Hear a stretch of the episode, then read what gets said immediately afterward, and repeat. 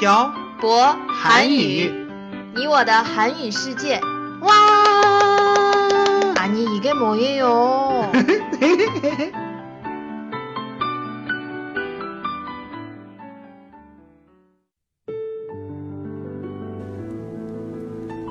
“跟朴博学韩语”，请在淘宝搜索店铺“朴博韩语”查看课程详情。欢迎大家一起来学习。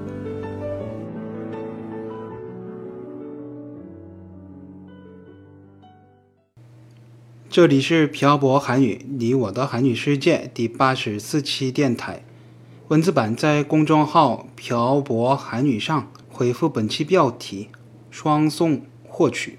안녕하세요. 빡빡 한국어의 샤보 쌤이에요. 안녕하세요, 여러분. 빡빡 한국어의 연동 쌤입니다. 어, 연돈쌤 오늘 왜 이렇게 힘이 없어요? 어, 힘이 없는 건 아니고 오늘은 조금 무거운 이야기를 어, 해야 할 것 같아서 음, 무슨 얘기 할까요? 오늘은 송송 커플에 대한 이야기를 해보려고 하는데 음, 태태 씨는 어떻게 생각해요?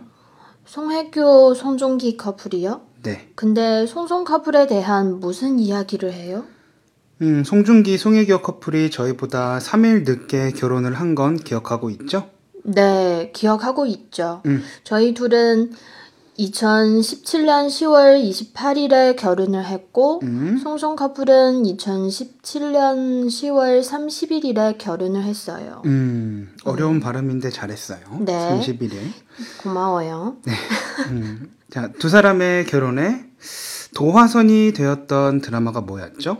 太阳의 후예요. 음, 맞다, 맞다. 음. 몇 년이 지났지만 아직도 기억나는 대사가 있어요. 뭐예요? 원래 연애라는 게 내가 해도 되는 걸 굳이 상대방이 해주는 것.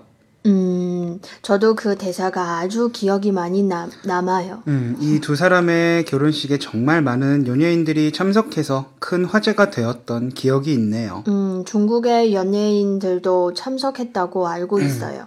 네, 그런데 안타깝지만 오늘은 두 사람의 좋았던 시절의 이야기를 하려고 하는 건 아니에요. 그럼 무슨 내용이에요? 오늘 이야기할 것은 음. 2019년 6월 27일 한국 포털 사이트를 도배한 송중기, 송혜교 커플의 이혼, 조정 절차에 대한 내용이에요. 아, 그 기사들 저도 봤어요. 중국의 웨이브에도 어, 떠들썩했어요. 사실 연예인들끼리 결혼을 하면 결혼도 화제가 돼요. 네. 그래서 그때 당시에 엄청나게 큰 이슈가 됐었어요. 음. 게다가 이혼하게 되어, 되어도 이혼도 화제가 되기 마련이에요. 중국도 그래요. 근데 왜 이혼 조정 절차를 신청한 거예요? 어, 두 사람의 성격 차이 때문이라고 해요. 근데 그게 정말일까요?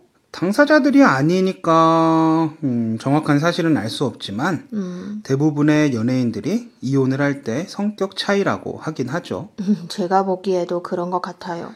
그런데 이번엔 음, 보통 연예인들의 이혼 기사와 좀 달라요. 어떤 면에서 달라요? 보통 연예인들이 어, 이혼을 하게 되면 이혼 조정 절차 중이라는 기사는 나오지 않고 음. 이혼을 했다라는 기사만 나오게 되니까요. 음, 손종기 씨 측에서 이혼 조정 어, 절차를 밟고 있다는 기사를 낸 거죠? 아마 그럴 거예요. 그 이야기는 다르게 해석하면 자기는 잘못한 것이 없다고 하는 것 같아요. 그게 무슨 말이에요? 자신은 이 어, 이혼이 이혼의 빌미를 제공하지 않았다. 이 정도로 해석할 수 있을 것 같아요. 그럼 송혜교 씨가 잘못했다는 소리예요? 저희가 당사자가 아니니 잘 모르죠. 음, 며칠 전에 송중기 씨가 현재 탈모 진행 중이라는 기사를 봤어요.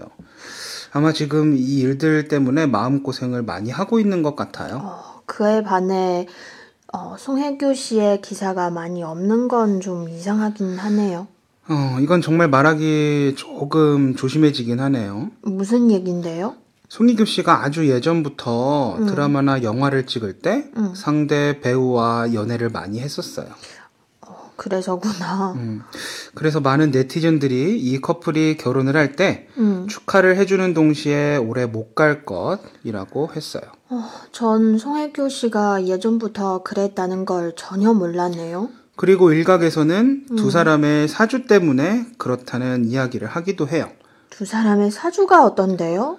어떤 사주 철학가가 음. 2017년 9월 9일에 자신의 블로그에 음, 송혜교 씨의 사주에 대해 배필과 해로 할 수 없다고 네. 했고 송중기 씨에 대해서는 두 번 결혼할 수 있는 사주 어, 라며 한 번의 결혼은 실패할 것이다 라고 했다고 해요. 음, 그리고 두 사람의 궁합을 풀이하면 2019년에 이별수가 있다 고 했고 그리고 결혼과 이혼은 모두 당사자들의 결정이니 운에서 이혼수가 있어도 이를 극복하고 살아가는 많은 사람들을 볼 수 있다고 음, 두 사람의 사주풀이를 올렸다고 해요. 아, 너무 길어요. 사주라는 거 전, 저는 미는 편은 아니지만 정말 현실이 된 거예요? 저도 사주는 믿지 않지만 그 사주 철학가가 두 사람의 미래를 맞춘 거라고 할 수 있겠네요. 음, 이혼 조정 절차는 아직 이혼을 한 건 아니잖아요. 그렇죠? 네, 제가 알기로도 아직 이혼을 하지는 않았을 거예요. 그런데 두 사람도 아주 신중히 생각하고 이런 결정을 한 것이기 때문에 음, 아마 헤어질 것 같아요. 두 사람 정말 좋아했는데 참 안- 안타깝네요. 근데 대부분의 연예인 커플들이 이혼을 한 뒤에 기사가 터지는 반면에 음, 음, 이 두 사람은 이혼 조정 절차까지 기사가 되는 걸 보면 이두 사람의 영향력이 정말 큰 것 같아요. 음, 저도 이혼 조정 절차라는 단어를 처음 봐요. 뭐 어쨌든 잘 마무리가 되었으면 좋겠네요. 네, 저도 두 사람이 서로 상처를 적게 받으면서 해결이 됐으면 좋겠습니다.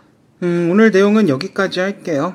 네, 연돈쌤 오늘도 고생 많으셨어요. 네, 태태 씨도 아, 수고하셨어요. 너무 힘이 없어요, 오늘. 그러면 다른 사람들 이혼하는 거에 하하하하 이러면서 할까요? 음, 힘 없는 거 아니에요. 아니고, 네. 일부러 이러는 거예요. 네. 오늘은 생략. 네. 오늘 내용 네. 여기까지 할게요. 지금까지 빡빡 한 국어의 샤버쌤과 연동쌤이었습니다. 들어주신 분들 감사합니다. 다음에 봐요. 안녕. 안녕.